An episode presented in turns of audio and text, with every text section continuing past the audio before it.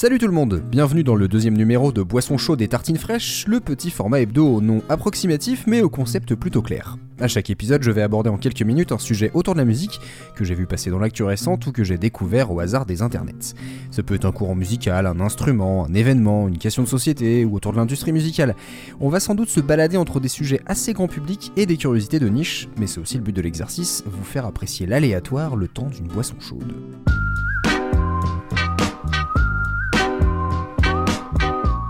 La tartine du jour concerne Spotify. Alors vous avez le droit de souffler, je le ferai moi-même. Ces temps-ci, à chaque fois que je vois leur nom, je me demande qu'est-ce qu'ils ont encore fait. Simultanément, ils arrivent à occuper des millions d'utilisateurs avec Wrapped, leur bilan d'écoute annuel personnalisé, parce qu'on adore les stats, et en même temps répondre à l'instauration d'une taxe sur le streaming en retirant son aide financière à plusieurs festivals et tremplins. Mais c'est d'un autre sujet dont je voulais parler, que vous n'avez peut-être pas vu passer, et qui est assez révélateur de l'industrie du streaming, avec ses méga corporations et ses méga bases de données. Spotify donc avait annoncé en fin d'année dernière revoir son modèle de distribution des revenus pour les artistes sur sa plateforme. Alors déjà la machine suédoise les paye entre 0,003 et 0,005 dollars par écoute. Si vous décalez les zéros, ça fait juste 3 à 5 dollars pour 1000 écoutes, ce qui est très peu et dans la moyenne. Mais là, le choix a été assez radical. Avec le nouveau modèle qui va être instauré courant 2024, tous les comptes qui n'ont pas accumulé au moins 1000 écoutes ne toucheront plus rien du tout. La somme sera bloquée tant que ce palier ne sera pas atteint. Cette décision fait déjà pas mal polémique, certains se demandent si c'est même légal de conditionner l'accès des artistes à leurs droits. Et puis il y a un article qui est sorti il y a quelques jours sur le site Digital Music News qui présente une pyramide des écoutes sur l'ensemble des plateformes de streaming.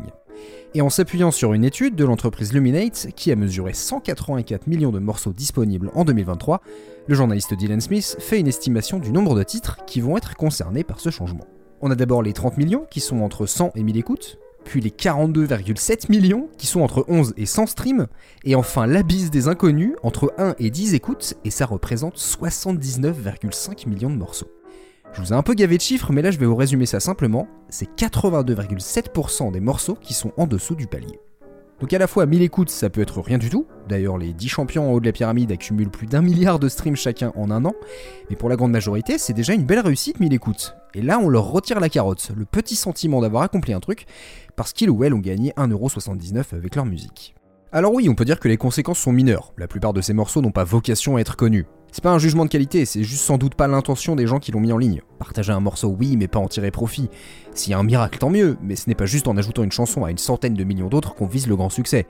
Vous serez juste au fond de l'algo, avec les uploads oubliés, les artistes solitaires et quelques faux titres fabriqués par des IA. Il y aurait d'après la même étude 45 millions de titres qui n'ont jamais été entendus. Et donc je m'interroge, est-ce que Spotify veut surtout faire des économies, garder de côté une centaine de millions de dollars? Est-ce qu'ils veulent faire le tri dans leur énorme catalogue, pousser vers la sortie ou en tout cas refroidir les artistes entre guillemets sans ambition? Il y a aussi un risque que des jeunes musiciens qui veulent se lancer voient les conditions de Spotify et préfèrent aller voir ailleurs.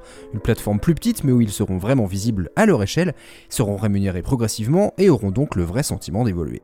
En fait, Spotify, et je pense le marché du streaming en général, est un mastodonte difforme, qui vise des profits immédiats tout en étant dépassé par sa masse toujours plus grande. Apparemment, le streaming audio représente 4 billions d'écoutes l'année dernière, et c'est 22% de plus que l'année d'avant. Donc on écoute toujours plus, on produit toujours plus, mais l'industrie concentre son système sur ce qui marche, en mettant au placard la majorité des gens, qui est déjà à la marge. Alors pourquoi Spotify s'emmerde à accueillir tout le monde, à consommer son argent et l'environnement, en remplissant toujours plus de serveurs? Il n'y a pas de démarche louable dans le fait de proposer toute la musique du monde si on n'a pas l'intention de valoriser ceux qui veulent émerger. Autant se concentrer sur les gros catalogues. C'est d'ailleurs le grand dilemme actuel de la pop, la recherche constante de nouveautés tout en restant dans la continuité, et alors que le public écoute de plus en plus des anciens morceaux.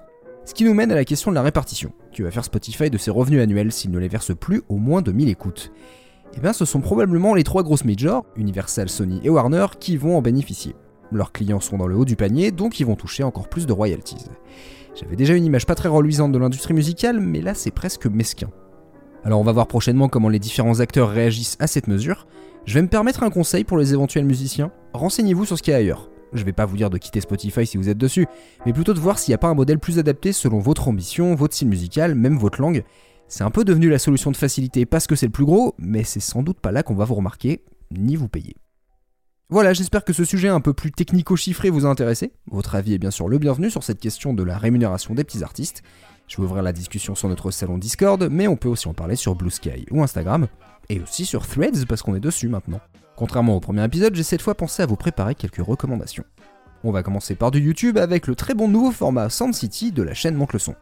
Selman qu'on avait reçu dans le goûter nous emmène à la découverte d'un lieu musical marquant, et là le deuxième numéro s'intéresse à un club parisien avec Mehdi Maizy, et ça se regarde très bien. Ensuite une vidéo en anglais d'une chaîne absolument géniale, Trash Theory. Le gars fait des mini-documentaires sur des artistes britanniques, c'est varié, c'est complet, et en plus j'adore sa voix. Et donc l'épisode qu'il vient de sortir revient sur New Order et la création du morceau Blue Monday et il y a une relation avec le western spaghetti que j'avais pas vu venir du tout. Et enfin, un petit podcast. Je voulais mettre en avant le dernier numéro de reconversion où Maxime revient sur le groupe préféré, ton groupe préféré, comme il dit, The Meters. C'est une référence funk trop souvent oubliée, une machine à sample, et je suis bien content qu'il ait décidé d'en parler. Voilà, je vous ai mis bien sûr tous les liens en description et je vais sans doute les faire tourner sur les réseaux. Il est temps pour moi de vous laisser. J'espère que ce deuxième numéro vous a passionné. J'ai déjà le prochain sujet et ça va être plus léger, voire même remuant. Merci de votre écoute et on se retrouve la semaine prochaine. Ciao